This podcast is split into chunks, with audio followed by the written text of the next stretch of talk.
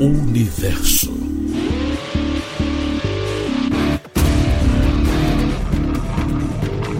Elas amam as estrelas e estão ligadas ao universo, seja pela astronomia ou por áreas ligadas à ciência que estuda os astros, como a física, a matemática, a engenharia ou até mesmo a filosofia.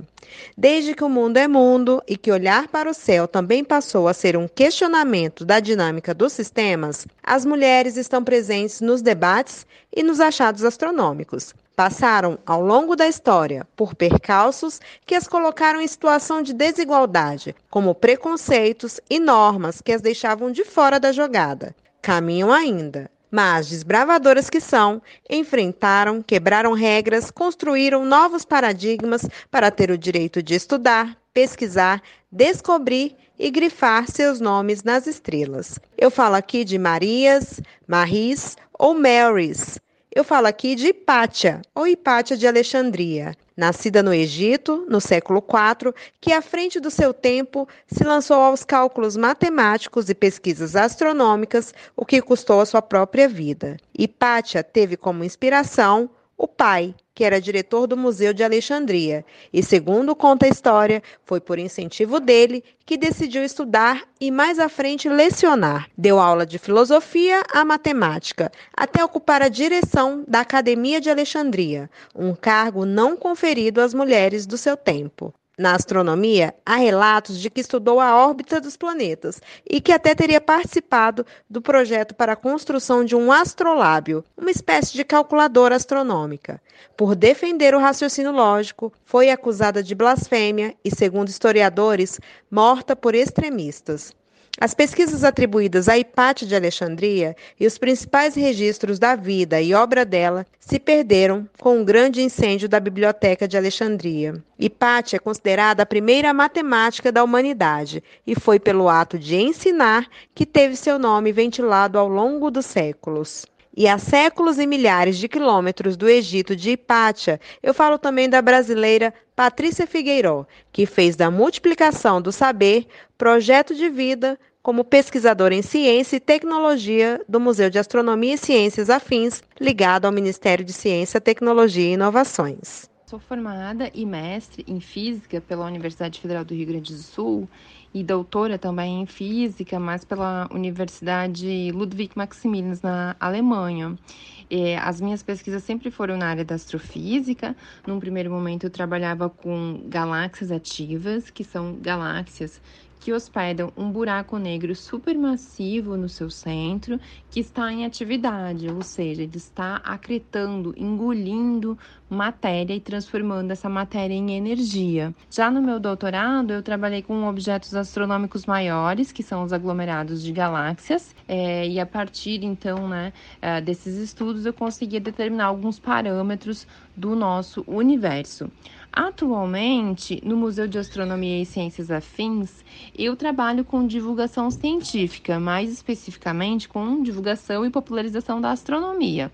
Então, no museu, eu coordeno projetos né, que passam desde a formação é, inicial e continuada de professores nessa área da astronomia, a também né, projetos de incentivo de jovens né, para as carreiras científicas, como é o caso do projeto Meninas no Museu.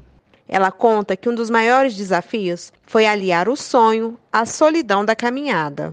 Eu acredito que a carreira é, da pesquisa, a trajetória, sobretudo formativa, ela é muito solitária. Então é preciso ter muita paciência, determinação e vontade mesmo para trabalhar com esses temas, né, que ninguém nunca antes pesquisou. Então, acho que isso foi um desafio. No meu caso em particular, eu tinha muito desejo de fazer meu doutorado fora do Brasil, que ao mesmo tempo foi um sonho, né? Era um sonho, mas também acabou sendo um desafio, porque é, é esse processo solitário, né, que fazer um doutorado se tornou ainda mais solitário, dado que eu morava num país e que a minha família não estava lá, é, que eu morava sozinha, então essas coisas, né, uh, amplificaram. Então a gente tem que se encontrar, né? A gente se encontra com conosco mesmo, com a nossa sombra. Então acho que o maior obstáculo somos nós mesmos, né? É a nossa garra e determinação, na verdade, que, é, que vai né, fazer a diferença nesse processo que é muito solitário. E como outras cientistas ao longo do tempo, se espelha na vivência e humanidade de cientistas do seu tempo. É, eu sou gaúcha, eu fiz a minha graduação e mestrado na Universidade Federal do Rio Grande do Sul é, no Instituto de Física, onde no Departamento de Astronomia temos a presença né, de mulheres muito fortes e muito capazes no que diz respeito à ciência. E são elas, né, entre outras que tem, são elas a Miriane Pastoriza e a Thaisa Stork Bergman. A Thaisa, em particular, ela foi a minha orientadora de graduação e de mestrado. É uma mulher incrível, Uh, não só pela profissional que ela é, mas pela história de vida que ela tem, né? No sentido amplo da palavra mulher. Ela é mãe de três filhos, é, tem histórias incríveis, né? Uh, levando essa, essa, essa vida né, dupla de mãe e pesquisadora e também a Miriane Pastoriza, que a orientou, né? Que foi a orientadora da Thaisa, que era a chefe do grupo de pesquisa na época que eu estava lá. A Miriane é argentina, ela, ela, ela saiu da Argentina é, no período ditatorial, ela chegou ao Brasil em condições é, adversas e foi um dos grandes nomes é, da consolidação dessa carreira da astronomia no Brasil né, o país que ela acabou adotando. Então são mulheres muito inspiradoras pelas profissionais que são, mas também pelas mulheres, né, pelas, pelas mulheres, esse papel social, né, que elas têm, têm na nossa sociedade. Para as mulheres que amam as estrelas e para todas as outras, Patrícia deixa um recado. A astronomia é uma área para mulheres, porque somos capazes, inteligentes, dedicadas e aguerridas. Uma área ou uma profissão que não é para mulheres, ela não é para ninguém, ela não é para pessoa alguma.